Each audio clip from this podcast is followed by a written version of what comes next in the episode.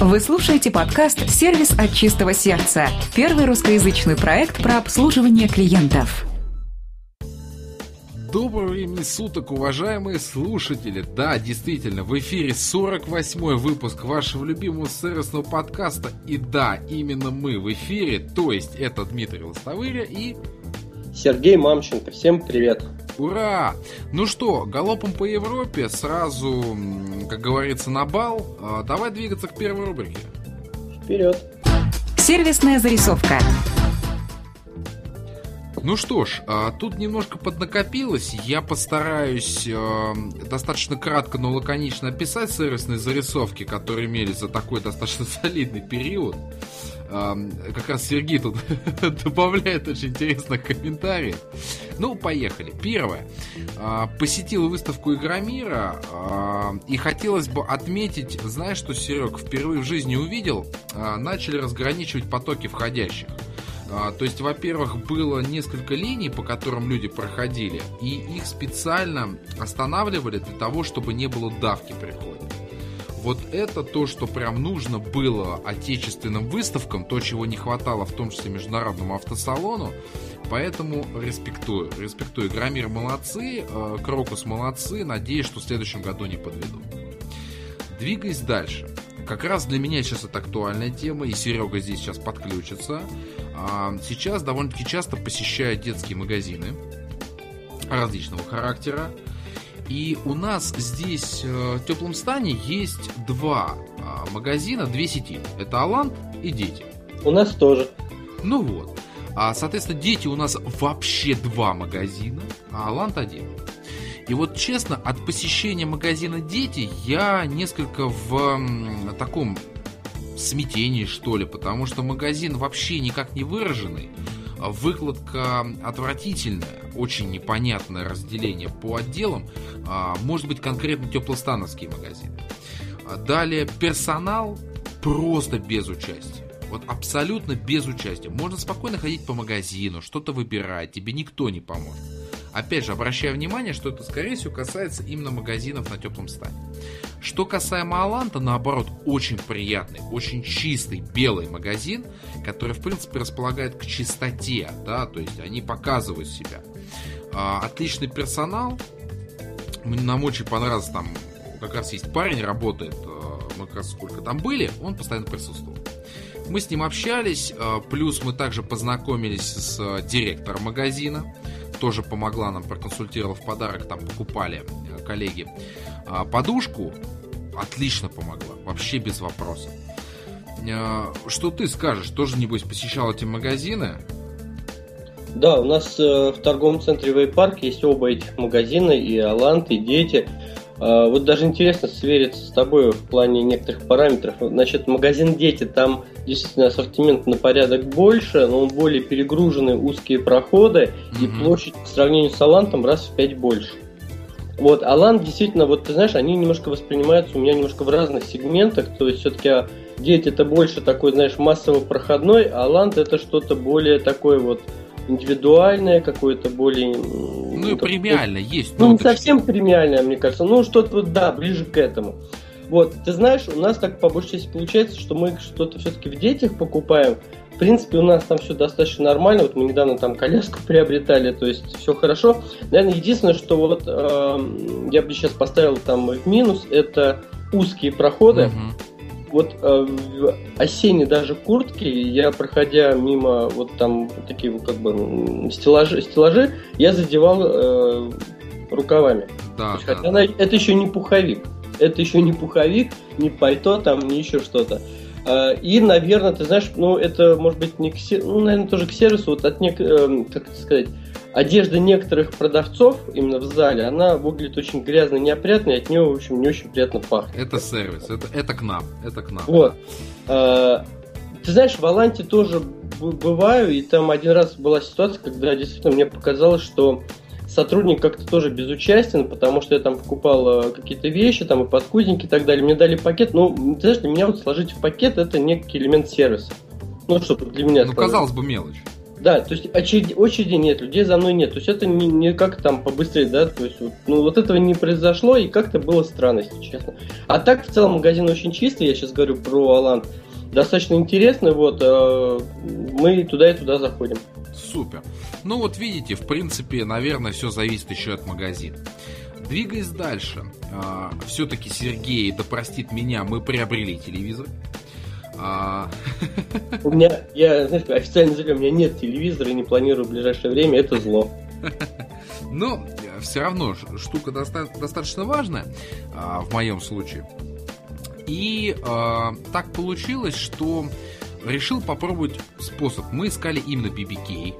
А, оказалось, что это очень сложно найти почему-то. А, нашел. И ты не поверишь, есть телевизор в теплом стане, в видео все супер. А, заказали через резервирование на сайте. Да, то есть я могу зарезервировать товар, который лежит у них на складе, и забрать. Соответственно, какова процедура? Ты приходишь, оплачиваешь заказ на кассе, потом ты идешь к складу, ждешь, пока тебе его вынесут, а, тебя все консультируют. А в случае с телевизорами идти в гарантийный отдел не надо, а в случае, например, с какой-нибудь бытовой техникой, тебе еще нужно пройти в гарантийный отдел для того, чтобы проверить, работает техника или нет. А мое личное мнение, мне кажется, что это несколько система запутанная, и очень неудобно э, все-таки вот эти потоки построены, да, то есть эти, в принципе, три департамента находятся через кассы. То есть народ при большом вале валит с касс, и дофига народу балансирует между складом и гарантийным отделом. Все-таки, мне кажется, можно было, и, кстати, им абсолютно позволяет помещение, совместить гарантийку со складом. Вполне это можно было бы предусмотреть. Ну, надеюсь, что кто-нибудь с видео послушает и примет какие-то рекомендации. Двигаясь дальше. Вот это бомба. Просто разрыв шаблонов, всех, которых только можно, насчет охранников. Я вот честно скажу, настолько э, неинтеллектуального человека еще в жизни не видел. Просто. Смысл в чем? Э, как я рассказывал, если вы помните, у нас есть в торговом центре «Спектр» палатка, где мы всегда упаковываем подарки. И вот представьте себе, мы упаковали большой, красивый подарок – а, очень дорогая упаковочная бумага, бантик просто выше всяческих похвал. И нам нужно было зайти в магазин «Карусель», который там находится, для того, чтобы приобрести товар. А, что ты думаешь, Серег? Поверь мне, до такого догадаться это надо быть э, просто гением сервиса. А мы идем, а, и я подхожу к охраннику и говорю, смотри, а, да, этот товар, мы у вас его не покупали, да, нам нужно зайти в зал. Он говорит, сейчас подождите. Думаю, ну, мало ли что человек хочет сделать. Он достает наклейку и хочет мне наклеить на подарок. Я говорю, родной, ты подумал, нет? Я говорю, ты хочешь, как я его отрывать-то буду? Он говорит, ну и? Я говорю, что ну и? Я говорю, товар я у вас не приобретал. И поэтому я хочу просто пройти. Какие проблемы? Он говорит, ну, наклейку. Я говорю, какую наклейку? Ты меня не слышишь? Я говорю, это дорогая упаковочная бумага. Это подарок. Какая это, это, это твоя собственность уже купленная. Естественно. У меня чек есть, пожалуйста. Охранник встал в ступор на время. Он понял, что тут, блин, без 100 грамм не разберешься. И потом он мне гениально сказал. Вообще-то со своим, э, вообще-то со своим товаром в магазин нельзя. Я говорю, ну ты даешь. Я говорю, что ты мне предлагаешь? Он встал просто, вот человек просто встал в ступор, не знал, что делать. Мы, благо, пошли, знаешь, еще есть упаковщица, которая, да, в полиэтиленовый пакет. Угу. И, а, вот к ее чести я ей сказал, аккуратно, пожалуйста, заклейте, да, вот этот пакет, чтобы не задеть подарок. Все сделала потрясающе. Но этому охраннику, э, я не знаю, сколько надо заминусовать карму, чтобы он э, в будущем пытался вести, во-первых, повежливее, а во-вторых, ну, нельзя бестолково исполнять свои обязанности. Просто нельзя. Вот это самая лучшая моя сервисная зарисовка, связанная с охранником. Вот на честном слове. Дальше, следующая сервисная зарисовка. У нас два торговых центра рядом. Да, это торговый центр Спектр и торговый центр Принц Плаза. У нас есть еще и третий, напротив, Твин Плаза. Но вот в этих двух первых есть магазин «Карусель», да, который отметился потрясающим э, высокоинтеллектуальным охранником. И есть э, магазин «Виктория», который, в принципе, пытается зайти в нишу премиальных магазинов. То есть он как раз, как и Алант, находится посередине между азбукой вкуса и перекрестком. Вечер среды, гигантские очереди на кассе. Следующая ситуация. Подходим на кассу, у нас небольшой заказ, но у меня крупная купюра. А, я ей даю, она говорит, а есть что-то поменьше? Я говорю, поверьте мне, если бы у меня было поменьше, я бы дал. Она таким взглядом... потом, подожди, извини, насколько я понимаю, это твой, твой выбор, что давать. То, что тебе удобно, то ты и даешь. Ну, по да. А, я просто сам, а, как, как в свое время а, человек, который был кассиром, да, я, в принципе, понимаю, да, вот эту проблему. И когда я сказал, что я не могу дать меньше, она таким взглядом просто на меня посмотрела, что, э, в принципе, я оказался ничтожеством, стоящим перед нею. И она начала что-то бормотать, что-то невнятное. А, при этом, в принципе, я могу понять, что, скорее всего, бормотала она обо мне либо о жизни, либо в целом как все плохо. Но это очень недопустимое поведение для сотрудников, которые напрямую связаны с клиентом.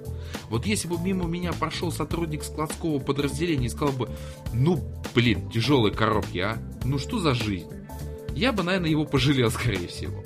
Но когда кассир, а, человек, от которого напрямую зависит конечное впечатление от посещения магазина, таким образом себя ведет, это печаль. Это, к сожалению, действительно печаль. Двигаясь дальше.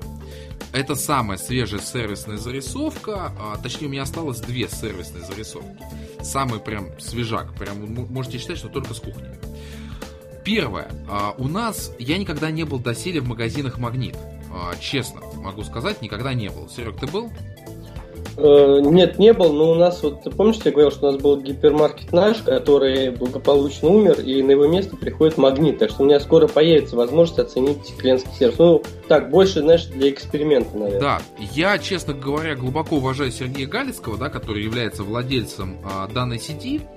У нас как раз, от, как раз открылся большой магнит, и мы решили сходить. Ребята, высший класс. Просто а, по выкладке, по чистоте, по персоналу, по всему. Мне очень понравилось, и глядя на то, как они работают и как вообще магазин сделан, я могу объяснить, почему э, Магнит является настолько успешной сетью ритейла. И я крайне настоятельно рекомендую перекрестку, карусели, пятерочки, копеечки, монеткам, всем вот этим вот ребятам всем дружно сходить в магнит и посмотреть, как надо работать. Ребята, как нужно работать. Ну вот. А, и последняя зарисовка с моей стороны. А, это стал вопрос подбора кухни. Как, как вы знаете, ремонт можно только начать. Его никогда нельзя закончить. И у нас следующее после детской это кухня. И мы тут пошли, значит, посмотреть по компаниям, а, собственно говоря, какие есть варианты на рынке. Что только не предлагали. Абсолютно. А, я менеджера понимаю, но, честно говоря, заплатить полмиллиона рублей за кухню на полном серьезе. Полмиллиона рублей. Я не готов. Я даже не похож на человека, у которого есть полмиллиона рублей на кухню. Вот при полном серьезе. Поэтому всем тем, кто работает в данной сфере, услышьте клиента, поймите, выявите потребность, на что он способен. Да, к вам может прийти клиент, который может заплатить полмиллиона, а может прийти тот, кто может заплатить 100, там, 200 тысяч. Но это не означает, что они хуже, де-факто. Просто э, мне не нужны там супер-гипер из натурального камня а, какие-то моменты, а, там бешеные навороты, да просто они не нужны. Зачем? Я понимаю, что вам хочется продать, но смысловой нагрузки в вашей деятельности просто нет, скорее раздражение. Но по моим сыростным зарисовкам, Серега, все. Тут я знаю, у тебя есть что сказать. Да, ты знаешь, у меня, наверное, ну, чтобы все-таки быть кратким, я вот э, остановлюсь на трех зарисовках, причем две они похожи в чем-то, это связано с такси, и один интернет-магазин. Ну, в общем, э, так получилось, что мы заказывали детскую кроватку в связи с определенным событием, и нам нужна была конкретная кроватка, конкретной модели, потому что она вторая и должна быть такая же, как первая. Ну, чтобы гармонично смотрелась в комнате. Э, я нашел один интернет-магазин, э, я потом, наверное, в анонсе напишу и даже ссылку дам. Э, ну, интернет-магазин как интернет-магазин. Там есть эта модель, там она есть по достаточно такой приемлемой цене. Ну, тормознутый немножко сайт, если так можно сказать. Ну, он вроде как работает, я вроде как оставил на нем заказ. Мне даже вроде как пришло подтверждение автоматическое, что заказ принят. Но оплатить, конечно, там ничего так и не смог, хотя вроде как такая возможность предусмотрена.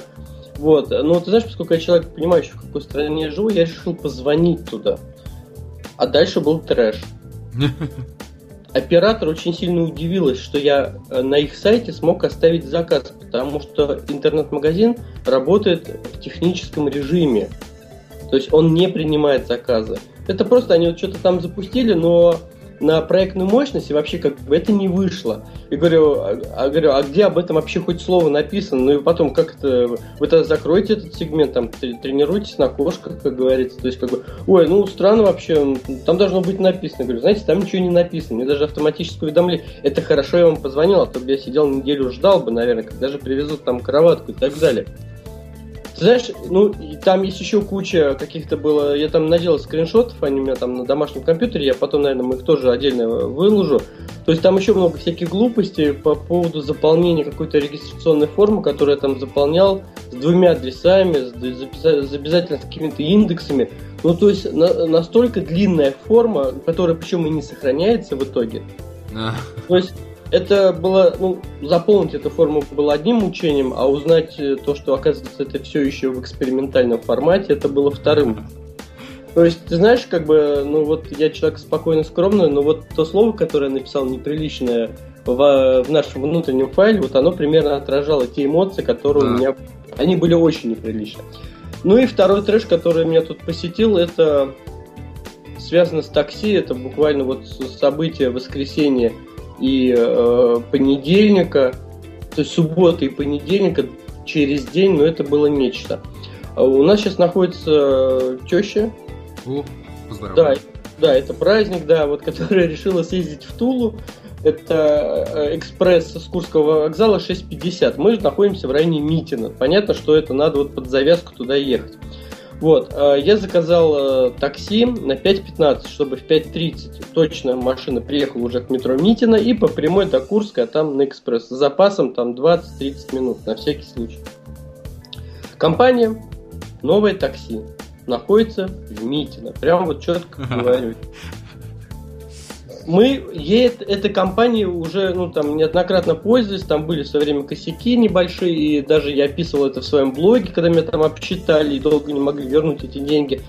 Вот, ну, кое-как там, знаешь, прощали, пользовались, и я думаю, что в среднем, с учетом того, что мы часто, там я бывает до метро езжу, и бывает, что там в детскую клинику в Строгино, там или еще что-то, ну, я думаю, что в среднем ежегодно там тысяч семь-восемь мы там оставляли. Эти славные времена закончились после этой субботы, потому что э, в 5.15 я заказал машину, в 5.20 машины нет. Я звоню э, э, на горячую линию, или как это у них? Колл-центр. Колл-центр, да, девушка говорит, э, ну там одна, она одна, поэтому я не думаю, что какая-то крупная компания. Говорит, вы знаете, ну машина через 2 минуты будет. Таким полусонным голосом. Говорит, ну хорошо. Проходит еще и 10 минут, машины нет. Ну, чаще начинает волноваться. Я тоже, потому что я купил э, места в экспрессе, это как поезд дальнего, ну, считается дальнего ну, следования, да, там да. билеты, бизнес-класс тем более, то есть, ну, чтобы ей удобно было. Машины нет, звоню, никто не отвечает. Потом я так чувствую, что мой телефон, э, э, мой звонок, пере, она переадресовала непосредственно тому водителю, который как бы отрабатывает мой заказ. А дальше разворачивается шикарный диалог. Ну, вы знаете, я тут заблудился. Водитель со мной уже общается. Я говорю, что значит заблудились? Вы работаете в этом районе, Вот, если вы заблудились, вы знаете, извините, там, ну, профнепригодный, вас надо уволить. Где вы сейчас находитесь? Ну, он говорит, я вот нахожусь там в Новобратцево. Я говорю, слушайте, ну тут ехать две минуты. Вот, почему вы вообще так машина запаздывает? Ну вот я заблудился, говорю, слушайте, не надо мне сказки про заблудились. Ну вот нам тут заказ не передали. Говорю, это уже другая ситуация. Это То есть я так просто, ну, извините, тупо забыли про заказ. Когда в 5.20 я позвонил, какого-то там несчастного водителя быстро напрягли. И когда я уже звонил, да, он действительно мог оказаться в районе Новобратцева, и, ну, полагаю, его попросили сказать, что как бы он заблудился. Вдруг это прокатит. Наверное, прокатывает с другими, но не в нашей ситуации. Потому что это то место, которое ну, все водители нового такси знают. Я когда сажусь, я говорю, дом 11, все знают, куда ехать. Вот. То есть это, говорю, ну, это все чушь, я вас жду, пули сюда, вы там подводите, там, из-за вас опаздываем на экспресс и так далее. Стою на балконе, э, лестницы, то есть как бы у меня окна в другую сторону, где подъезд, ну, чтобы видеть, как подъедет. Этот красавец подъезжает и проезжает мимо подъезда, и уезжает за я опять звоню, опять берет он трубку. А, нет, взяла трубку все-таки эта женщина, координатор. Говорит, извините, у вас водитель, он дебил, он не знает, около какого подъезда нужно остановиться, он уехал за дом. Вот я его вижу, он уже по второму кругу начинает подъезжать. Вот. Ну да, сейчас он остановится. Ну, в общем, э, посадили. Ну, сразу конец. На последней минуте там все еще успела заскочить в Аэроэкспресс, и слава богу, иначе были бы более серьезные разборки. Вот, никаких извинений, никаких компенсаций. Я ради интереса спросил у нее, а вы когда сели, вам таксист что-нибудь извинился? Нет. А сколько взял? 250 рублей, ну это нормальный тариф, но он это сказал с такой грустью, ну вообще-то это 250. Я ей там объяснил, что фраза «ну вообще-то это столько» это означает «дайте мне побольше». Вот. Ну, слава богу, она заплатила 250, я там планирую завтра большое письмо, и э, вот, э, знаешь, как бы это, я не любитель таких всяких акций, но вот у меня вот здесь номер нового такси. Я mm-hmm. по смартфон Дмитрий, я нажимаю кнопочку «Удалить». Вот из своего смартфона я удалил этот номер, все, больше у меня его здесь нет услугами этой компании никогда в жизни я больше пользоваться не буду. Потому что такая, понимаешь, ладно, если бы меня подставили, но подставили, по сути, меня перед еще и другим человеком. Вот такое еще вообще... Перед тещей, ё Да, клиентского сервиса не прощается. Я уж не говорю там про то, что мы могли бы понести финансовые издержки и затраты. Вот, а человеку пришлось бы еще сидеть на вокзале и ждать следующий там Аэроэкспресс или каким-то образом там 3 часа с лишним. В общем, то есть не, э, есть, э, я понимаю, могут быть различные ошибки или еще что но такси это не та компания, которая может забыть про заказ, забыть про заказ, не сообщить. И, и заблудиться, но это бестолково. Ну, заблудиться, я пойми, я бы в это еще мог бы поверить, но это в данной ситуации конкретно была отговорка. Потому что Митин и Путилково это вот как соседние районы в Москве, и очень маленькие. И заблудиться у нас одна дорога, по сути, и две подворотни, я бы так это назвал. Невозможно заблудиться. И тем более эти все водители все это прекрасно знают. Это была отмазка, потому что он, наверное, не очень умеет отмазаться и быстро прокололся, что просто ему не передали заказ и попросили сейчас срочно поехать. Ну, то есть, в общем, э, говорю, с этой компанией не, я готов переплатить другой или еще что-то. Но с этой компанией никаких дел больше никогда иметь не буду. Новое такси Митина. И вторая веселая ситуация, э, которая случилась со мной в понедельник, я задержался на работе, и так получилось, что маршрутки уже не ходили. Я вышел из метро Митина, дошел до Пятницкого шоссе и ловил там, собственно говоря, машину до Путилкова. Э, это уже полдвенадцатого. Да нет, там все нормально, как бы полдвенадцатого ночи дороги пусты, короче, ехать 5 минут, чтобы вы четко понимали, то есть соблюдая правила дорожного движения, то есть 60 км в час. Ехать от этого места, где я стоял, 5 минут, ну, с учетом светофора. Останавливается такси. Машина такая достаточно хорошая, к счастью для этой компании, на, на, на кузове не было написано, что это за компания. А то бы я сейчас тоже громко провозгласил, с кем я тоже никогда в жизни дел иметь не буду. Я говорю, мне вот Путилкова за 300 рублей. Говорит, хорошо, садись. Я сажусь в машину, он звонит, значит, оператору, чтобы предупредить, что э, взял заказ. Как я понял, это машина из Москвы, и откуда-то она возвращалась в Москву. По сути, это по дороге. То есть вот выполнение этого заказа это по дороге при возвращении в Москву. Небольшой там отворот и сразу на МКАД, по сути. Он звонит оператору, объясняет, что я еду в, Путилково, в Путилково 300 рублей. Я слышу громкую связь, по сути, достаточно громко, что э, Путилково, возьми 400. Он на меня смотрит, он смотрит на меня таким э, взглядом, я говорю, слушайте, это ну, дорого, тут ехать 5 минут, 300 рублей, в моем понимании, абсолютно объективная цена, даже, может быть, немножко завышенная. Дороги свободные, это не пробки, ничего, тем более вы все равно возвращаетесь в Москву. Вот, э, он, значит, опять оператор, ну, вот как бы клиент говорит, что все свободно, там ехать всего 5 минут, и э, как бы он не готов платить 400. И я слышу в ответ, ну, не готов и не надо, пусть выходит. На что ну, водитель искренне передо мной извинился, сказал, извините, но я не смогу вас отвезти. И мне пришлось выйти из машины, вот, и ждать, и э, ловить другую. Ну, слушай, ну это вот, это, это трэш, это бред, это не знаю что. Это невероятно ну, ты просто. стоишь, предлагаешь деньги, по сути, ты никуда в другую сторону, даже, ну, даже если в другую сторону, это бизнес, да, то есть эта машина зарабатывает деньги. Э, ну, би- бизнес такси. То есть ты садишься, и по воле оператора, то есть сотрудник, по сути, не, дораба- не зарабатывает какую-то там часть, я не знаю, ну там 50% или 60% от этой суммы, или там даже 70, сколько им там дают. Ну это же бред. Причем э, клиента уже посадили в машину, по сути. То есть, ну, конечно, я поймал там другую за 250, доехал, все нормально, но просто меня это удивило. То есть, к счастью для этой компании, на ее на кузове машины не было написано ни телефона, ни названия компании. То есть, поэтому я не, не могу Повезло, сказать, ребятам, повезло. это Пока очень повезло. Но это, ты знаешь, на самом деле показательная ситуация в плане того, что о чем я вот тоже часто говорю на своих семинарах или еще где-то, что очень часто клиенты готовы отдать деньги, компании не хотят их взять. Даже не то, что не готовы, не умеют, не хотят. То есть есть четкое проявленное желание не брать с клиента деньги. Ну, это, ну, ребят, ну это бред для тех, кто работает в бизнесе. Ну, это чушь. Ну, задумайтесь над этим, в конце концов. Клиенты готовы платить деньги. Тем более, извини, знаешь, я че- выглядел достаточно респектабельно. У меня то сумка, там, э, м, рубашка, галстук. То есть видно, что, как бы, ну, там, платежеспособный, но это не значит, что из меня можно там деньги выбивать, ну и как-то или еще что-то. Ну, в общем, это глупость несусветная, и вот, к сожалению, ты знаешь, уровень э, клиентского сервиса в такси, он как-то вот э, падает. Подупал, Падает. да, подупал. Вот, а с, э, то, что вот оператор такие указания раздает, ну, как бы это вообще странно. Ну кто он такой, да, по сути? Ну, по сути, да, мог вообще не, не созваниваться и так далее. Ну, то есть, как, как бы не заработать компании, не дать возможность заработать сотруднику, но это вот с точки зрения как управленец могу сказать, ну это бред. Это полная профессиональная некомпетентность. При том, Я что не чувак я ехал не на заказ, а с заказа. Да, и причем в том же направлении. То есть вот, вот абсолютно то же самое. Вот это меня больше всего еще удивило. То есть, ладно, если бы я его попросил развернуться и поехать Да. в другую сторону.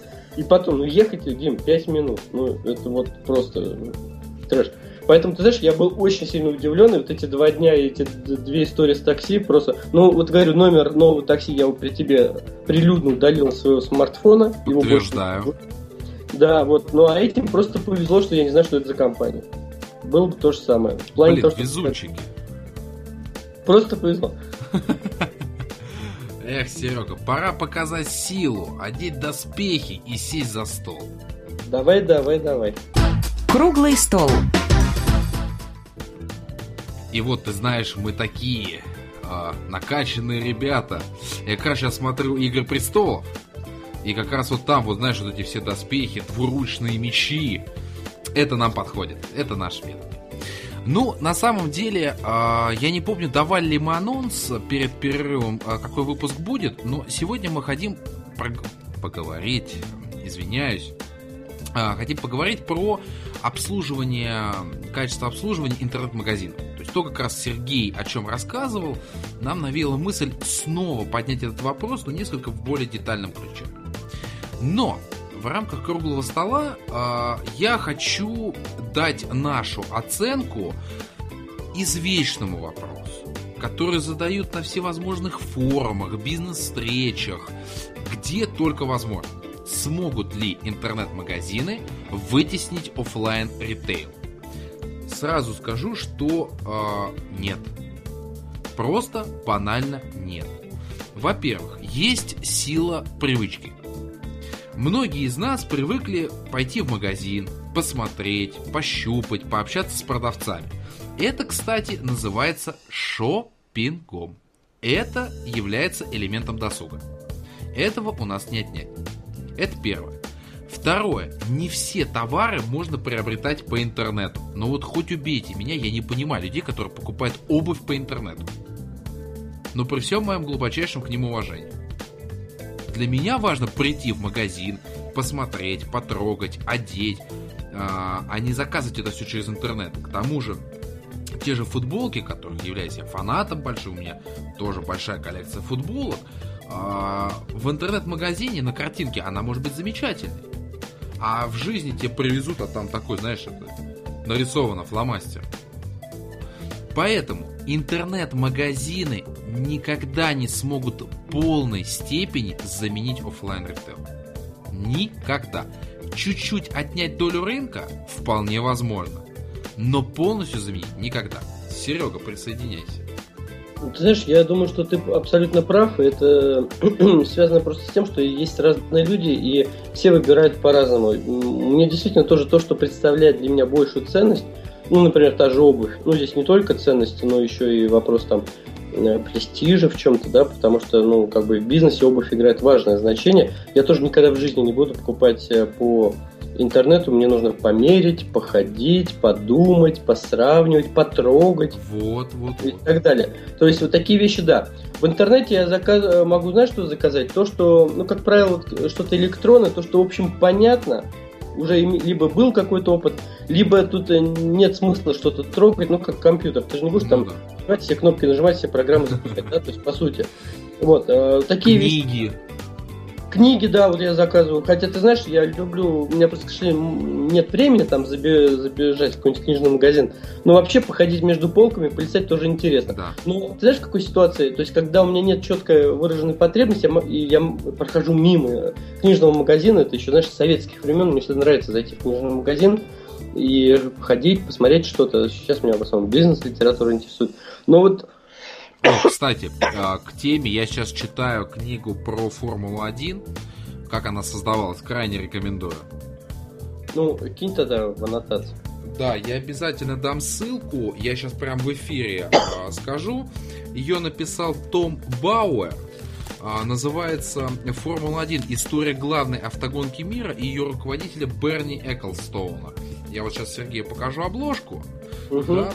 Книга просто фееричная читается на одном дыхании. Очень интересно посмотреть, как создавался один из главных, наверное, да, почему? Самый главный автоспортивный бизнес мира. Королевские гонки.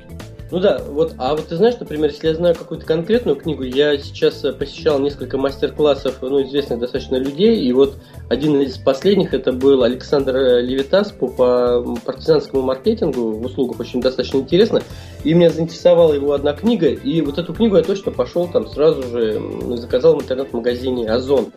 Понятно, что ради одной конкретной книги я не поеду э, ни в какой книжный магазин и не буду убивать там кучу времени, включающие транспортные расходы, а заказать конкретную книгу. Это да, делать. Ну, издержки времени плюс сюда надо Ты знаешь, у меня был опыт заказа одежды э, ну, на уровне там половеров там, и так далее в интернет-магазине, но ты знаешь, несколько раз я промахивался с размерами. Хорошо можно применять. Но это временные затраты, это надо было ехать в этот магазин, ну, на территорию какую-то там что-то менять. Вот, поэтому я никогда, вот, знаешь, как-то продукты не готов заказывать через интернет-магазин, потому что для меня что-то непонятно.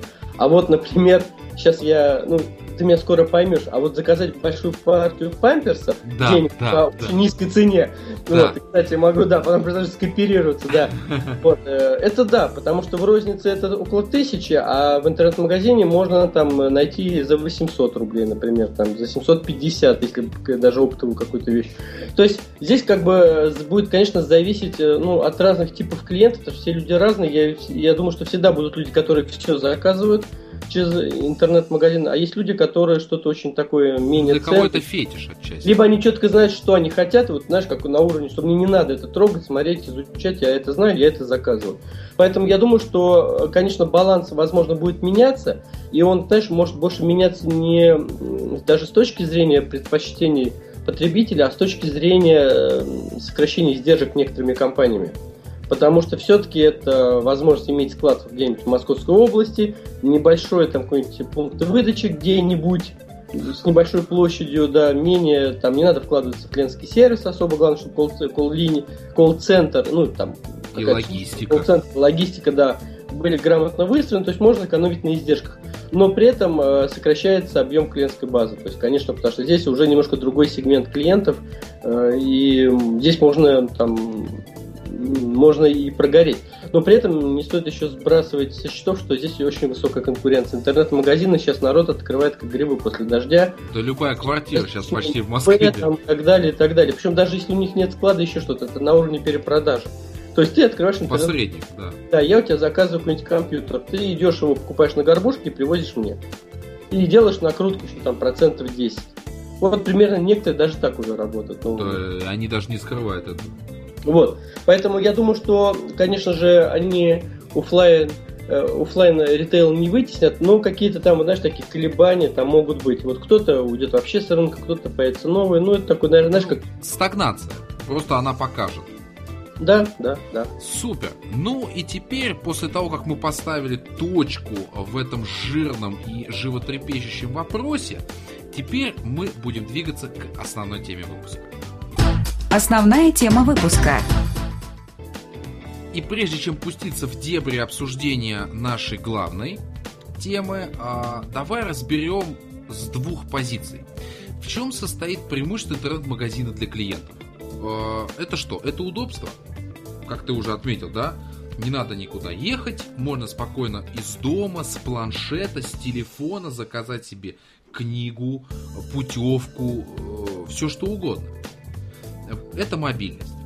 А второе, все-таки, давайте признаем честно, что у интернет-магазинов больше ассортимент, значительно больше, чем у офлайн ритейла. Ну, это очевидно, да, площадь, которая есть у офлайн ритейла, она, естественно, угу. да, а, соответственно, я просто продолжу. У нас интерактив легкий с Сергеем. А, соответственно, да, Сергей, ты как, ты с нами? Да, я с вами. А, мне продолжать? Давай обрежем. Слушай, я надо прерваться на 5 минут, просто пришла уборщица, я хочу, чтобы она быстро здесь протерла. Просто мне не хочется, иначе она будет сидеть сейчас еще до конца подкаста за дверью и бояться войти сюда. Давай мы на 5 минут прервемся. Давай, будет... заодно я схожу та-та-та и Ладно, увидимся. Это пока, э, ну ты потом обрежь вот эту часть, чтобы не было вот этих переходов, хорошо? Ну да, да, да. Я, я пока отключусь, чтобы э, убрать со стола iPad, потому что мне стол протирает. Ну да, да, давай. Ну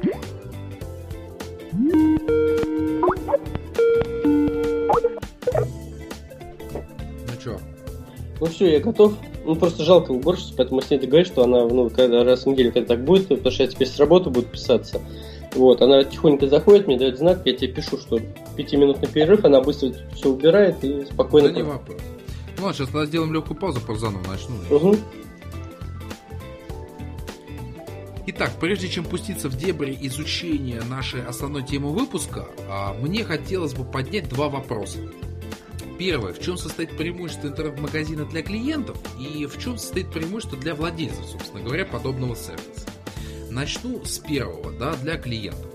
Первое – это мобильность. То есть вы можете заказать с телефона, из дома, с компьютера, с планшета, наверное, в наше время чуть ли не с пейджера, да, товар, который вас интересует.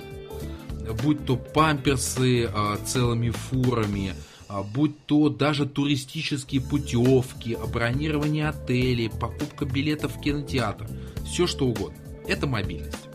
Второй момент, а, давайте признаемся друг другу честно, в интернет-магазинах больше ассортимент.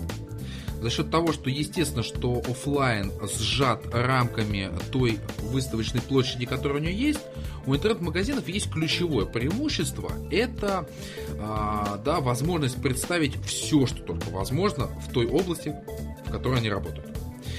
И еще один пункт – это цена. Давайте говорить честно, это цена. То есть а, владельцу а, интернет-магазина, да, немножко забегая вперед, как уже и Серега сказал ранее, что не нужно там иметь э, какие-то офлайновые там, магазины, платить аренду, платить кучу продавцов, причем не в одну смену, а, там, электричество и многое-многое другое. За счет этого цена на товары может быть снижена. В каких-то моментах серьезно, в каких-то нет. А, поэтому вот таких вот несколько преимуществ, которые я писал с точки зрения клиента. Теперь перейду к владельцам. Здесь, опять же, все намного прозаичнее. Первое – это удобство э, старта, да, то есть э, низкий порог вхождения в бизнес. То есть у вас может быть банальная квартира в Москве, э, которая может использоваться как складское помещение, как бы это ни звучало. И при этом вам достаточно просто иметь интернет-сайт, с помощью которого э, вы будете получать заказы. Следующее. Э, это легкость, в принципе, с точки зрения бухгалтерии. А, опять же, да, ничего нет сложного. ИП, как угодно, вы можете зарегистрироваться и работать. А, другой момент, а, да, для владельцев бизнеса, как правильно, опять же, Серега сказал, что склад может быть расположен где угодно. Вот просто не обязательно, да, это должен быть центр Москвы. Это может быть ближайшее Подмосковье, это может быть дальнее Подмосковье. Здесь сразу стоит вопрос логистики да, грамотной логистики. Но к этому мы еще сегодня придем. И последний момент, очень ключевой для владельцев бизнеса, это то, что ваши сотрудники могут быть удаленными, то бишь дешевле. Вам не обязательно иметь а, менеджера, который будет обрабатывать заказы в Москве, например. Да, он может работать с другого города с а, таким же часовым поясом и спокойно обрабатывать заявки связываться с клиентами в наш век скайпа, а, в наш век всяких там вайберов, ватсапов и так далее, а, процесс коммуникации намного проще. Поэтому здесь также можно где-то подсэкономить, тем самым поверш... Повышая маржинальность бизнеса и давая возможность предоставления скидки на товары, чтобы вы были вкуснее на рынке. Понятное дело, что я писал не все преимущества. Если вы сейчас введете в поисковике запрос преимуществ интернет-магазин для клиентов или для владельца, вы получите тонну контента на эту тему, разглагольствований, а, дебатов и так далее. Но это вот то, что я вижу, то, что лежит на поверхности. Сергей а, что-то, может быть, не заметил. Да нет, я немножко подытожу, что действительно э, вот э, преимущество интернет-магазина для клиента, ну, я возьму, наверное, себя, это экономия времени. Вот, да, деньги есть, э, такой момент, но ты знаешь, для меня еще это важная экономия времени, потому что вот у меня все-таки я обращаюсь к интернет-магазинам в тех ситуациях, когда я четко знаю, что мне нужно, и при этом мне не нужно это потрогать, посмотреть, понюхать, по там что, поюзать и так далее, и так далее, и так далее. Вот, поэтому вот здесь для меня важна экономия времени. В таких ситуациях, как я тебе сегодня рассказал про подгузники, например, да, здесь вопрос экономии денег уже, потому что здесь я как бы рассматриваю больше такой, ну, мини-оптовую по, по закупку. То есть, конечно, это частичное время, но э, потому что каждый раз их там нужно это покупать как-то, ну, мы совмещаем это с походом в окей и так далее. Но это 200 рублей там как бы на пачку. А 200 а рублей тут, 200 рублей там, и вместе да, получается то есть, как Это, в общем, цена. Вот, то есть как бы с таких позиций это действительно удобно и так далее. Но смотри, это как бы две такие глобальные цены, э, два глобальных преимущества. Но все эти преимущества может убить что? Отвратительный клиентский сервис или третий твой пункт. Вот, поэтому как бы изначально, да, есть люди разные, кто-то вообще просто не хочет, не любит ходить по магазинам и тратить на это время, кто-то только ради цены. Я вот так, так полу, полу, полу там, полу здесь. Вот, но еще раз говорю, это как бы такой ну, предпосылка, да, но все может измениться, э, начиная с третьего пункта, это юзабилити сайта, ну ты сейчас об этом скажешь. Это может все измениться при невозможности куда-то дозвониться, как я заказывал диван с пятой попытки, ты помнишь у меня там? Да, да, да. И, а, нет, аккумулятор, аккумулятор. Аккумулятор для ноутбука, да. Аккумулятор да, для да. ноутбука, да, я заказал с пятой попытки 5 интернет-магазинов, то есть оказалось бы, что проще, то есть я искал конкретную модель и так далее. И ты знаешь, вот я ну, мало могу вспомнить интернет-магазинов, где у меня не было вообще никаких проблем. Да. Я подтверждаю. Ситуаций, их много, вот даже ситуация вот с э, интернет-магазином, про который я тебе говорил сегодня, и детская кроватка, почему я туда решил эту вещь? Я четко знал модель, я дальше выбирал уже как бы в том числе и по цене. Мне не нужно было опять же смотреть, там трогать, я нашел в интернете, там в Яндексе забил это дело, увидел, перешел. Потом случайно выяснил, что это оказывается псевдо-интернет-магазин, да. Поэтому преимущество, да, с тобой полностью согласен, вот, но это, как бы, знаешь, как это, опять же, такой первый входящий первая входящая ценность э, интернет-магазина, но дальше надо развивать, опять же, клиентский сервис и с технической стороны, и со стороны коммуникаций. Вот, э, ты говорил там про удаленную работу, да, например, вот Тверь – это город колл-центров. И да, компании федерального уровня. Там найти сотрудников, которые имеют опыт общения по телефону, вообще не проблема. Они там мигрируют из одной компании в другую. Что касается владельца, да, это тоже издержки.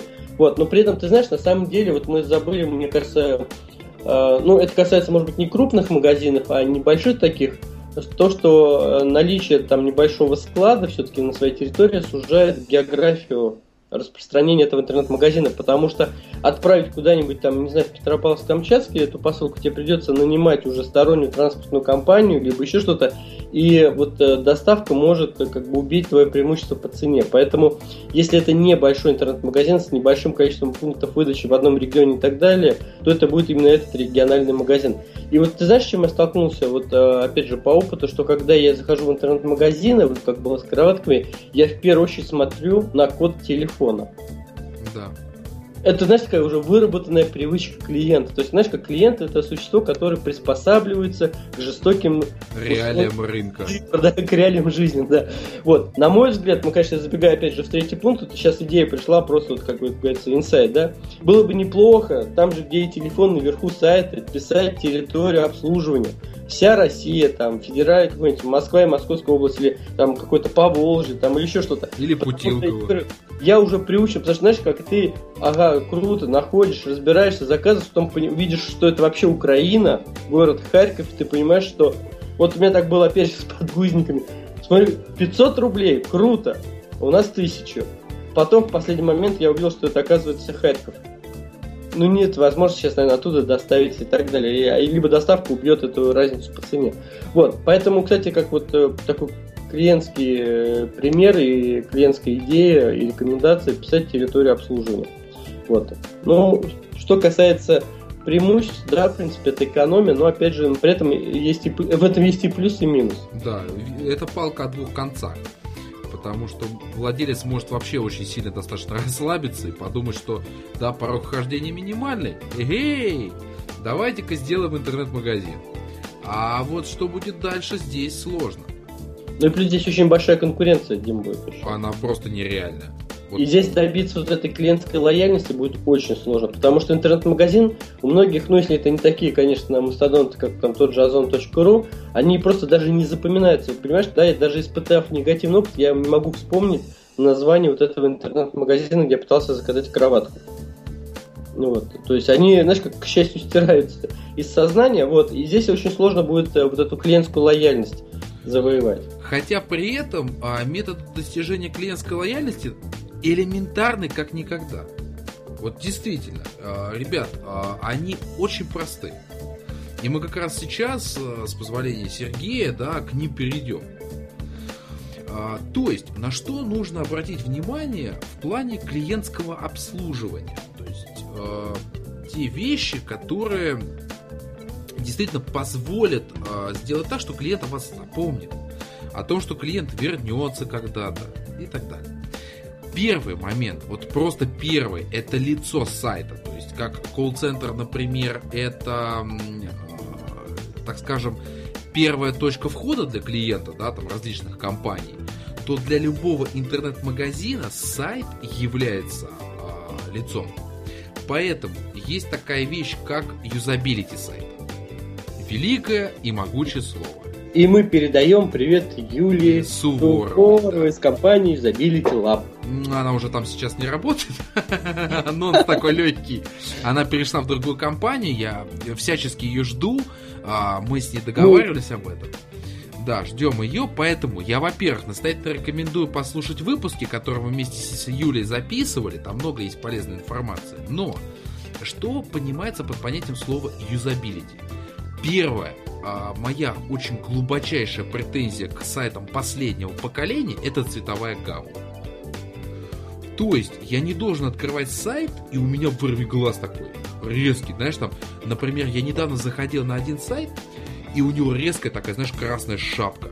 А вот когда у тебя формат высокой четкости, четкости экрана, да, у меня аж глаза просто заребило.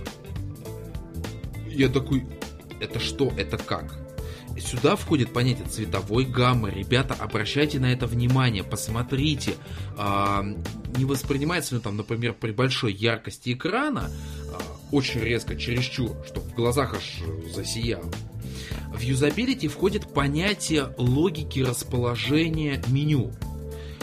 Логика, их всего лишь две а, предусмотрена в интернете. Это либо горизонтальная сверху, да, расположение меню с выпадающим списком, либо слева. Я сейчас говорю по отношению к пользователю. То есть слева экрана, опять же, с выпадающим или там появляющимся списком, делать это где-то посередине, делать это где-то в другом а, контексте сайта, а, бестолковая затея. Потому что э, редкий пользователь к этому привыкнет и захочет этим использовать. Опять же, к юзабилити сайту относится то, что Сергей сегодня упомянул, за что я ему отдельно очень сильно благодарен, это быстродействие. То есть никогда вы, поверьте, у меня, например, очень сильный интернет. Что дома, что на работе, э, что на планшетах, что на телефонах. Э, и когда ты нажимаешь там на сайт, а у него начинает подгружаться куча флеш-роликов, куча э, каких-то скриптов, очень тяжелые картинки сделаны, то есть неправильная оптимизация сетевого кода, э, это тоже бестолковая затея, потому что очень неприятно, нажимая на ссылку, да, там, вот я сейчас специально так нажму, и сидите ждать. Ты видишь, как у тебя в браузере крутится кружочек, да, и ты ждешь, когда же он загрузится. А особенно, знаешь, Серег, вот в чем-то обид такое ожидание, когда ты нажимаешь «заказать», ты нажал, и сидишь вот ждешь, ты переживаешь, вот пройдет заказ или нет. Да, это уже такой рефлекс выработанный. Да, опять же российскими пользователями. Российского потребителя. Сюда же входит понятие юзабилити сайта. Сайта. Сто процентов сюда это входит. А что касаемо юзабилити, а, Серег, есть что добавить? Это просто такая тема, тут такие дебри можно уйти.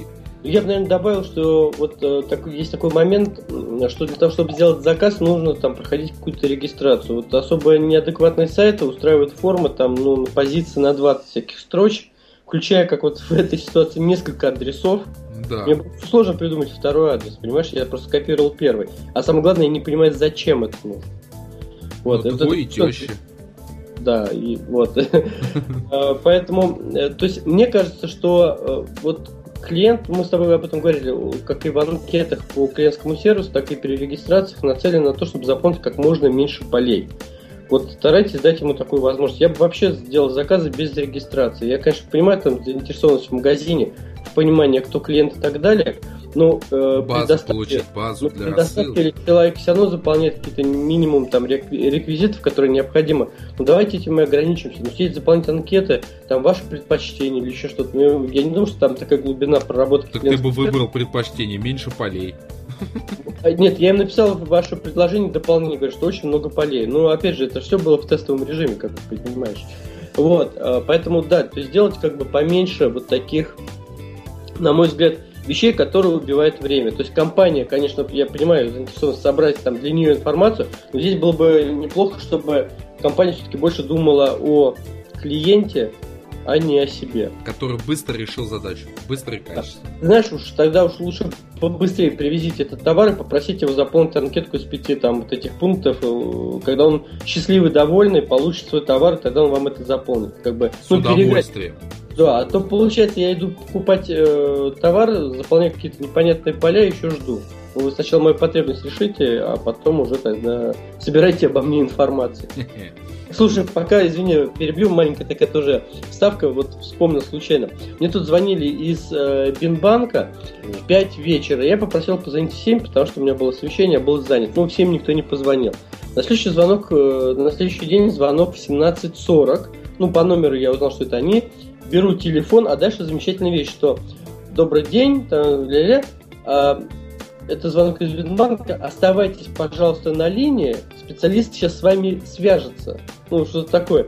Я вот этого что-то не понял. Я, конечно, понимаю, что это автоматический дозвон. Скорее всего, они... глюк, да, какой-нибудь произошел, мне так Я не думаю, что это глюк. Я думаю, что они так по автоматам прозвонят клиентскую базу, кто отвечает, там сразу подсоединяется специалист. Ну, та, ну, такого не произошло, и в итоге я услышал... То есть мне звонят и просят, чтобы я же еще и ждал, пока мне уделят время. Ну, это какой-то вот... Э, это то же самое, что приехать на мойку, и тебе скажут, ну, помой машину сам.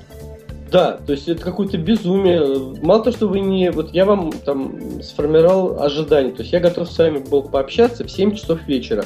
Вы не позвонили. Теперь мало что вы звоните опять в рабочее время, когда я не готов общаться. Так и вы еще еще заставляете, чтобы я вас ждал, когда вы мне сами. Ну, бред. Это бред. Это клиентский это, бред. Это серьезно бред. Абсолютно согласен. Но возвращаясь к нашим э, темам, следующим пунктом я вижу качественное описание наименований продукции. То есть, банально, когда я искал телевизор, вот мелочь, Серег, мне нужно было знать, сколько HDMI входов в телевизор. Ты посмеешься, я на некоторых сайтах это искал с помощью фотографий телевизора. То есть я смотрел, где написано слово HDMI и понимал, сколько там входов в телевизор. Ребята, а, что сложного убрать... А, ненавижу маркетинг, честное слово. А, сейчас же, когда ты заходишь на сайт, у тебя красивое описание, да, там, например, лучший телевизор на планете, супер углы обзора 360 градусов. Даже если вы сзади телевизора, вы все равно будете видеть его. Да, а потом рядом есть вкладка с характеристиками, которые ты можешь а, уже получить более детальные знания. Я бы поменял местами. Сначала характеристики товара, а уже потом, если хочется а, самостоятельно себя убедить в данной покупке, почитать рекламный материал. Поэтому качественное описание продукции, да, ты знаешь, порой даже хотя бы ее наличие. Потому что на некоторых сайтах, я даже когда искал а, некоторые моменты там по работе, ты заходишь, есть картинка, есть артикул и стоимость. А где сделано?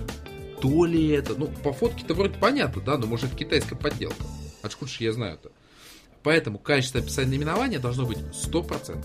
Абсолютно. Это уважение клиенту и показание вашей открытости. Что банально, а, да, вы ничего не скажете. Вот, вот товар вот такой, какой он есть. Надеюсь, что я прав. Да, полностью с тобой согласен. Супер. А вот теперь а, как раз Сергей чуть-чуть забежал вперед с полями, да, а, возможность купить максимум в три. Это максимум. То есть, заходя на ваш сайт, я вдруг нахожу, что там, например, мне понравился ваш товар, меня устраивает цена, а, я должен это очень быстро купить. И еще кое-что, а, знаешь, чтобы я сюда добавил, если у меня здесь... Эм, а, это есть. Добавлю чуть позже. Об этом мы поговорим чуть позже. Но три клика, это, кстати, тоже касается и юзабилити. И вот Сергей прав про вот эти лишние поля. На самом деле это американский э, подход э, в интернет-магазинах. А, если ты когда-нибудь э, вообще там рассчитывался на американских интернет-сайтах? Нет. Вот. А я как раз рассчитывался, когда нам покупал музыку для подкаста и так далее, и там куча полей с почтовыми адресами, совсем. То есть это их какая-то заморочка. Я не знаю, с чем это связано. Но почему-то наши решили ее скопировать мне не очевидно, а почему это решили сделать, но, например, когда я покупал нам права на музыкальный трек, который у нас играет на фоне, мне нужно было обязательно указать почтовый адрес. Прям точный почтовый адрес. Нужно было указать не один телефон и так далее. А поэтому я, в принципе-то понимаю, откуда ноги растут, но нам-то это в России зачем? Мы люди более простые. А, двигаясь дальше, это моя любимая вещь самая любимая на всех сайтах. И причем о ней я же говорил э, в выпуске, посвященном юзабилити. Если в вашем интернет-магазине присутствует большой ассортимент продукции, большое количество наименований, э, будь тот же Озон, да, к примеру, где там просто, я не знаю, там тысяч пять это минимум ассортиментов, у вас должен быть, черт возьми, прошу прощения за мой французский, качественный поисковик. То есть я должен а, буквально как в Гугле найти товар на вашем сайте. А, в том же Озоне поисковик довольно-таки добротный. Ты если вводишь, он тебе позволяет даже найти по разделам. То есть не обязательно там тебе просто найдет с тегами по данному товару. Нет, он может тебе найти и по разделам, там, по музыке, по книгам и так далее. И, а, например, тот же Подстер, да, подкаст Терминал, а, поисковик, там если начинать там вводить, например, сервис от чистого сердца, он покажет и логотип, и все. То есть а, можно сразу увидеть, что да, это то, что ты искал. это норма. Сейчас это норма в связи с приходом HTML5, в связи с приходом а, очень современных технологий программирования. А, все это можно сделать. Поэтому наличие поисковика на сайте очень хорошего, хорошо индексируемого, это де-факто. Это просто должно быть. Иначе мой вам совет даже не запускаться. Как бы это ни звучало критично, Сергей посмеялся. А вот теперь мы переходим к следующему пункту. Это стабильная логистика. Вспоминая мои бадания с магазином Enter, да, у которого явно есть проблемы с логистикой и аутсорсинговой компанией, кстати, хотите посмеяться, так ничем эта история не закончилась. А мне ответили тем, что, а, помнишь, я говорил, что мне обещали, что со мной свяжутся а, из отдела доставки? Мне другой менеджер написал, что по правилам компании а, менеджер отдела доставки не связывается с клиентом. Ребята, мой вам тихий привет. Я вот стучу по дереву. Гарантирую. Это просто, это стыдно. Пообещать, но потом не выполнить. Это плохо. Соответственно, что касаемо логистики, тут нужно быть очень аккуратными. Понятная попытка сэкономить, понятная попытка а, нанять аутсорсинговую компанию, которая будет самостоятельно мучиться с машинами, с их ремонтом, с набором водителей, с набором а, как это слово-то называется, мне всем вылетает из головы, человек, который ездит вместе с водителем. Не менеджер, а там еще есть какое-то слово. Экспедитор. Экспедитор. Спасибо. А, да, там с набором экспедиторов и так далее. Но, первое, они с легкостью могут поставить под откос все ваши маркетинговые старания, да, тем, что неправильно, ну, там, нахамят, например, клиенту. Или не доставят вовремя заказ. Или Э, там, что-то еще напутают или неаккуратно будут обращаться с вашей вещью. Слава тебе, Господи, мне повезло, мне всегда аккуратно все привозили, все хорошо делали. Отлично. Опять же, логистика. А, ты знаешь, у меня с Озоном была история. Я когда заказывал товар, было написано, что он на складе. Я купил товар, и мне потом говорится о том, что э, товар везется на склад. То есть его не было, оказывается, в наличии на распределительном пункте его будут подвозить. Ребята, это не мои проблемы, это ваши. То есть на сайте, да, а, публичная оферта, по факту мне пообещали, что товар есть. Мне его привезут. Поэтому здесь вступает в силу планирование. То есть вы там, например, понимаете, вот сейчас сезон э, новогодний. Что будет пользоваться спросом? Елочные игрушки, э, ну и там всякие безделушки остальные. Соответственно, нужно предусмотреть, чтобы на складе их было достаточное количество, чтобы сильно не задерживать заказы. Аналитика, статистика, логика – все в ваших руках. Я тут так а, один, а, как говорится, монолог веду. Сергей, присоединяемся. Я бы про Новый год добавил, что здесь нельзя как бы прыгнуть выше своей головы, лучше четко информировать клиентов, какие сроки будет осуществляться доставкой, и если вы понимаете, что все, дальше вы уже не сможете это делать, не надо давать лишних обещаний. Да. И потому что привезти елку после 1 января уже как-то никому интересно не будет. И к тому же, а, поймите... И сказать, извините, у нас было много заказов. Да, естественно. А при том, что поймите, тот же Новый год, да, возвращаясь, а, это сезон подарков. То есть многие из нас с вами рассчитывают, что нам сейчас привезут подарки, и мы их будем кому-то вручать. Естественно, когда доставка задерживается, и задерживается сам факт того, чтобы кому-то что-то подарить, это тоже очень сильный негатив. Это увеличивает эффект раза в 3-4 минимум негатива компании. Просто потому, что это очень важно. Как вот у Сергея с тещей, да, он бы разорвал его таксиста. Просто разорвал бы компанию, потому что это теща. Я сам знаю, что теща это святой человек. Тут э, чего греха таить. А, и тут то же самое. Нужно быть очень аккуратными. Поэтому стабильная логистика – залог успеха. Понятно, что если у вас квартира и а, фрилансеры-курьеры – это совершенно другой вопрос. А, но все-таки нужно об этом задуматься. И еще кое-что, что мы с Сергеем неоднократно подмечали, и тут он меня точно поддержит, что курьеры должны соблюдать корпоративный стиль компании. Да. Я считаю, что нет никаких проблем, например, заказать какой-нибудь брендированный платок. Или... Э, да... Жилетку. А? Жилетку. Жилетку.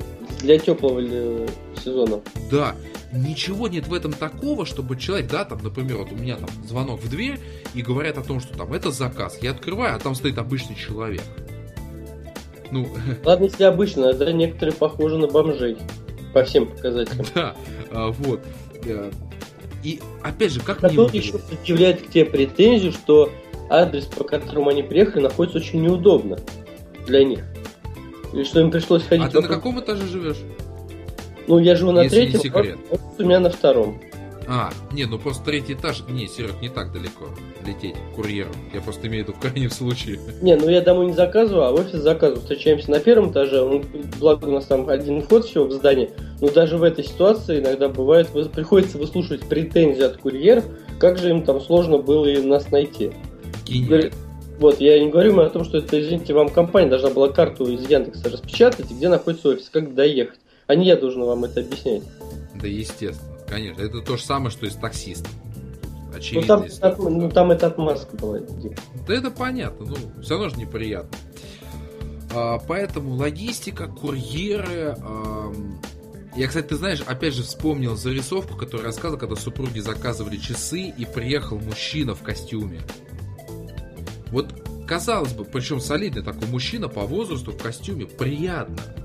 Потому что часы признаемся честно, аксессуар не дешевый, да, если хорошие часы. И когда тебе привозят такой человек, а, дает советы полезные, как ухаживать за, за а, часами, что это за часы, то есть он знает. Он, может быть, даже не наизусть знает, но хотя бы подготовился. Супер, супер. Вот это то, к чему нужно стремиться. Ребята, это не стоит таких больших денег. Клянусь вам. Это не стоит. Даже жилетка сейчас ткацких фабрик просто немерено. Пруд пруди. Можно даже во Вьетнаме заказать, а, в Китае, где угодно. Сошьют, сделают. Это стоит не таких больших денег. Двигаясь дальше, вот здесь э, мы будем говорить про менеджмент. Э, я говорю про опытный менеджмент в плане работы с клиентами. То есть это речь идет о решении конфликтных ситуаций, то есть это должен быть компетентный сотрудник. Не как у меня было однажды, что когда мы на работе заказывали очень редкую вещь, а, для того, чтобы подарить. А, я когда набрал в компанию, я просто понял, что я там что руководитель, что оператор, это один и тот же человек. Да, вот как, как, как ты вот сказал, да, что диспетчер один, а, и она там что-то там делает, да, компания небольшая. Вот здесь то же самое. Но коль ты заменяешь всех, ты должен быть компетентен в решении тех или иных вопросов. Если же у вас там, например, большой а, интернет-магазин, как тот же Озон, вышеупомянутый, то здесь, опять же, грамотная иерархия, понимание, кто чем занимается, а, четкая обратная связь между департаментами, обмен информацией между департаментами. Там, например, я не знаю, менеджер по работе с претензиями скажет, ребят, ну все жалуются, что кнопка слишком красная. Там, ну и сообщить это в IT-отдел не просто, да, там молчать и решать это и говорить, ну, простите, ну вот так вот решили. Кнопка красная. Страшно красная. Обмен между департаментами информации обязательно. Опять же, а, сейчас скажу страшную вещь. Доступность департаментов для клиентов. Да, то есть, что касаемо возврата денежных средств, возврата товаров, что касаемо оплаты товаров. У меня, например, был случай, когда я заказывал домен и почтовый хостинг на сайте э, как же, э, крупного э, московского доменного регистратора, Rec.ru, как же они называются я забыл уже, не суть, да, и честно, там можно было заказать вместе эти услуги, но я не разобрался, я не понял, как на сайте это сделать. Ну, вот просто, да, там сопоставить две услуги, чтобы мне дали единый счет. Не знаю, что произошло. Я набрал в колл-центр, меня соединили с менеджером, да, то есть из оператора с менеджером, и менеджер выше всяческих похвал меня проконсультировал, тут же при нем я все сделал, тут же все оплатил, он подтвердил, что заказ прошел, все хорошо, можете пользоваться. Вот это, ребята, классно. Соответственно, а, очень внимательно нужно подходить, потому что дистанционное общение, а, мы сейчас не говорим про офлайн ритейл, там совершенно такие же, но совершенно другие принципы работы с клиентами.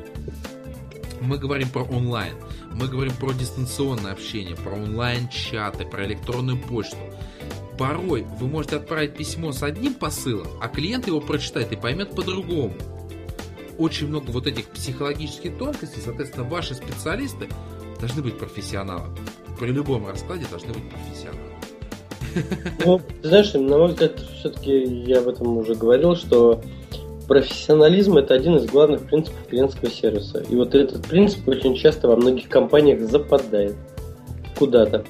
Да, как кнопки в китайских автомобилях. Да простят чем, меня владельцы. В чем, э, говорю, вот этот принцип, он во всем, от дизайна сайта до, предположим, коммерческого предложения, от, от внешнего вида курьера до там, в каком видите товар поставить, то есть во всем. До листовки, банально листовки. Какой мелкой. А двигаясь дальше, а, еще одна моя очень большая претензия, учитывая, что мною покупок совершено в интернете достаточно много, я под, ну, в силу регистрации покупок, а, там обычно по умолчанию стоит галочка о том, что вы там соглашаетесь, что мы вам будем присылать рассылки, новости наши, спецпредложения. Ну, я как бы не убирал до поры до времени, а потом я сам себя за это очень ругал. Потому что при всяком удобном случае, да, вот, например, перед 14 февраля мне приходит добрых писем штук 60 с кучей предложений, а, кучей ссылок каких-то. И а, вот, знаешь, особенно меня раздражает, что а, там такой посыл, что вот прям первый последний день мы даем такие супер скидки. А, и вот если вы прямо сейчас этого не сделаете, ну вот все, жизнь остановится вы больше никогда не будете прежним, вы будете плакать, страдать, что вы не смогли купить товар, вот этот по супер скидкам. Ребята, рассылка делается для того, чтобы вы могли поддерживать связь с клиентом. Да, то есть, например, какие-то там новости, там, обратите внимание, вы, например, приобретали вот такой-то товар, у нас в этой категории появился еще и вот это. Если вам интересно, обращая внимание, не впаривать, а предложить. Если вам это интересно, вы можете ознакомиться и приложить ссылку. Опять же, а, разбираясь с точки зрения технического кода, страшную вещь скажу. Приходит мне рассылка, значит, Серег. Красиво сделанная. Ну, прям видно, что, я не знаю, человек, который писал там в HTML, страдал болью. От него хотели невероятно он сделал очень прям потрясающее письмо, очень красиво. И знаешь, э, вот ссылки бывают нормальные, да, там www, точка, там адрес, слэш, там подразделом. И в конце вы можете ознакомиться с э, товаром, ссылка в 5 строчек. Знаешь, вот это там бывает там X, там какие-то нолики, то есть, ну, ну адрес. да, да, да. Такая стыдоба, ребят. Но честное слово, когда у вас очень красивое письмо и ссылка в 5 строчек, вот с этими а, кодами, да, различными, программными, что это такое? Вот кажется мелочь. Вам может показаться, что, ну, а что здесь такого? Он же просто кликнет на ссылку. А вот когда при всем том качестве, которое вы задали в рамках письма, с текстом, с оформлением, а, с другими картинками, все потрясающе, и потом вот вдруг вот это ты видишь, начинаешь немножечко сомневаться. Как ты думаешь, прав, нет? Думаю, да. Думаю, да. А вы когда-нибудь получал такие письма? У меня просто такое через, через одно. Ну, ты знаешь, я стараюсь всякий вот такой спам сразу даже не вникать. То есть, в принципе, я сразу вижу и не вникаю, удаляю. Вот. Но вообще уровень вот этих всяких писем уже просто зашкаливает. Просто невероятно. Причем совсем чем только угодно, включая Viagra. Вот, вот приходит абсолютно все. Ребята, это уже давным-давно не работает. А, вот телемаркетинг, вот этот холодный, он уже давным-давно не работает. Бесполезно. Теперь, а, то, о чем как раз рассказывал Сергей, и то, о чем не раз рассказывал я, это возможность оперативно задать вопрос, да, то есть доступность колл-центра, и, или уточнить информацию по заказу. О чем я имею в виду? Во-первых, сейчас, мне кажется, уже стандарт номер 8800 у колл-центра, бесплатный. Угу. Я думаю, что здесь нет ничего сложного, это абсолютно доступная услуга. А, заказать себе номер 8800, чтобы с вами могли спокойно общаться клиенты. А, далее, далее. Ситуации бывают разные, да, там что-то с заказом случилось и так далее, но когда ты набираешь, тебе говорят, Для того, чтобы ознакомиться с нашими последними акциями, нажмите 1. Для того, чтобы э, поговорить, я не знаю, с кем-то еще, нажмите 2. Вот ты доходишь до цифры 5, а потом тебе говорят, чтобы пообщаться с живым нормальным человеком, нажмите 0. Но это я издеваюсь, на самом деле. Так, естественно, ни один колл-центр не, не будет делать IVR, но для того, чтобы уточнить какую-то информацию, внести корректировки, а, действительно очень много ступеней приходится пройти. Я знаю, зачем это делается. IVR делается для того, чтобы разграничить нагрузку на колл-центр. Я это прекрасно понимаю. Но на первом месте стоит обслуживание клиентов, а не работа самих сотрудников. Тут, я думаю, а, поддержат все меня, присутствующие в аудитории. Да-да. А, поэтому а, должен быть легкий доступ. Хотя бы кому-то, поверьте мне, клиент будет очень рад кого-то услышать, кроме как автоответчик. Говорю на полном слове. Следующий момент. А, очень многие сайты, я давно об этом говорю и давно, как бы, да, там писал там где-то еще что-то, что почему-то не используется такая вещь, как личный кабинет на сайте. Да, то есть возможность клиенту не заходить там в корзину, там статус моих заказов, еще что-то. Вот он зарегистрировался, да, ты, предположим, на сайте. У тебя вся информация аккумулируется в личный кабинет. Вот все туда. То есть не как сейчас, да, для чего создан личный кабинет? Рассказать, когда у тебя день рождения. А, да, что там? Твоя фамилия, имя, отчество, адрес электронной почты, мобильный номер телефона, ну, может быть, еще адрес домашний. Все. А при этом личный кабинет можно использовать в разных аспектах. А, можно использовать, да, туда добавляя какие-то там, я не знаю, не раздражающие рекламные вещи, а, таргетированную рекламу и а, информацию по текущему статусу заказа. Ты знаешь, вот а, честно, с чем я сталкивался? У нас нет какого-то единого стандарта понимания того, да, вот, вот хорошо, давайте так разберем. Какие могут быть статусы у заказа? А, заказ составлен, да, там, например, там, передан компании. А, заказ комплектуется, ну, принят, скорее всего. Ну да, там либо принят, либо комплектуется. И опять с того же Озона, да, там же пишется, что заказ а, комплектуется, там, проходит сбор. Нет, сначала принято, то, что они его получили, да, потом да, да. они начали его собирать. Ну, я как раз имел в виду подоформлен, да, то, что как бы, заказ угу. там принят, потом он комплектуется, потом в очередь на доставке, доставляется, доставлено. Вот всего 5 пунктов я перечислил. Коллеги, всего 5. А, причем с нормальными русскими формулировками. На все возможных сайтах все эти процедуры обзываются по-разному. И ты порой, иногда заходя, я не могу понять, а что с моим заказом. Вот просто слово подобрано таким образом, что у меня нет возможности понять, а что происходит. Что они со мной делают. За, э, э мой заказ уже доставляется или уже доставлен. У меня, например, с Озоном тем же самым была, э, был случай, когда я захожу, а у меня написано «доставлено». А звонка курьера не было. Как это произошло? Что это произошло? Благо, что курьер набрал через полчаса. Странно. А, теперь, далее двигаемся. Вот то, о чем я хотел сказать в случае с юзабилити это возможность оплатить популярными безналичными системами и вообще без нала. Я это имею в виду э, пластиковую карту. Что сейчас нет ничего сложного оплатить пластиковой картой что-либо.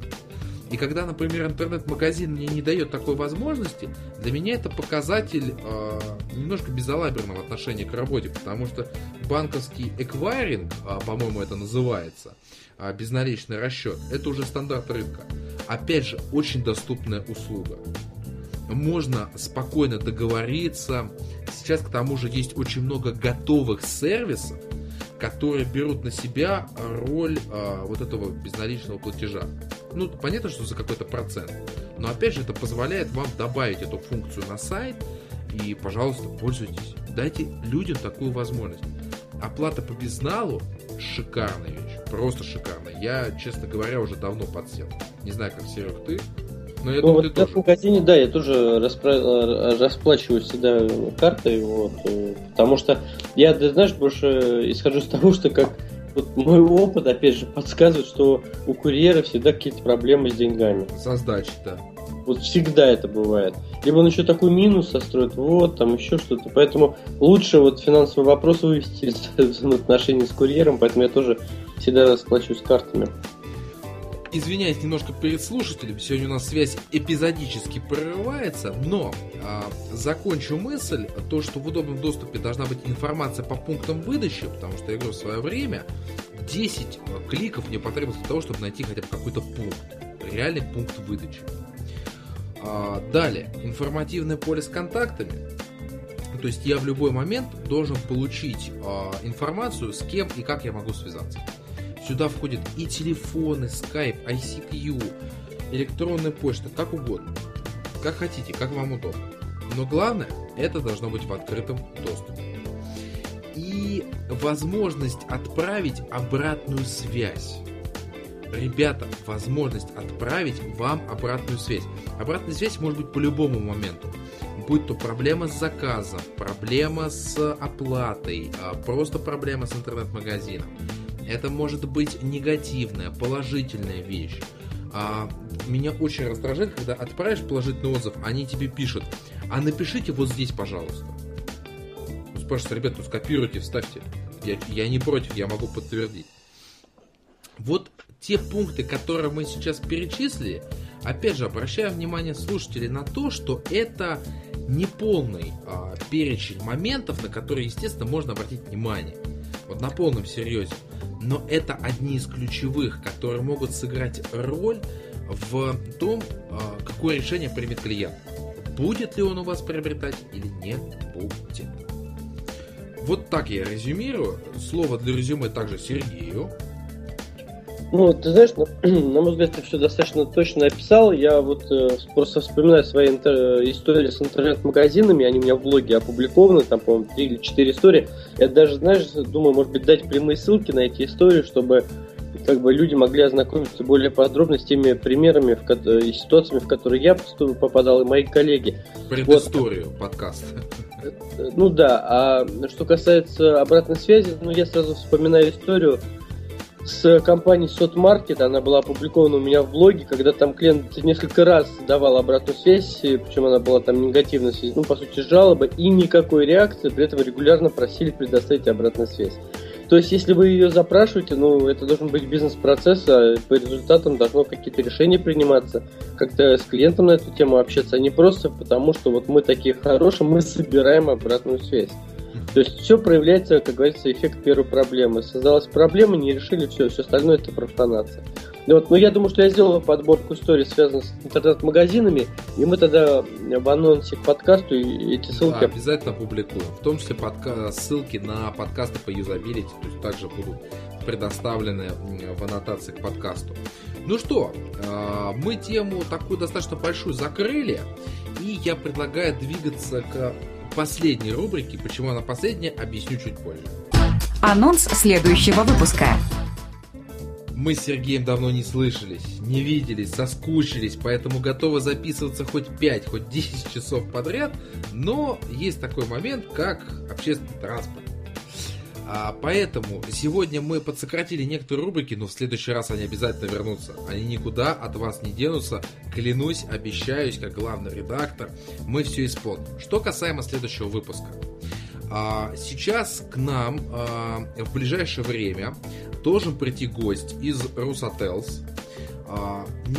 И мы будем обсуждать уникальную тему, которую мне очень хотелось бы. Это планировка гостиниц для того, чтобы соблюдать клиентский сервис. Ребята, вот честно, мне очень интересно. То есть каким образом планируется гостиница для того, чтобы персонал не пересекался с гостями, или наоборот, чтобы все было удобно, для того, чтобы персонал мог исполнять свои обязанности. Честно, когда готовил этот выпуск еще в перерыв, э, я очень заинтригован. Я жду этого гостя как никогда. Надеюсь, Сергею а, анонс а, тоже понравился. Так что, сложа руки, не сидели. Ну а сегодня в рамках 48-го выпуска, да, действительно, нам осталось чуть-чуть до 50-го, чуть-чуть. И, кстати, мы перешли планку в 13 тысяч прослушиваний. А с вами были Сергей Мамчик и Дмитрий Лостовыря. Искренне желаю всем хорошего настроения. Удачи, пока. Вы прослушали подкаст «Сервис от чистого сердца». Спасибо, что вы с нами.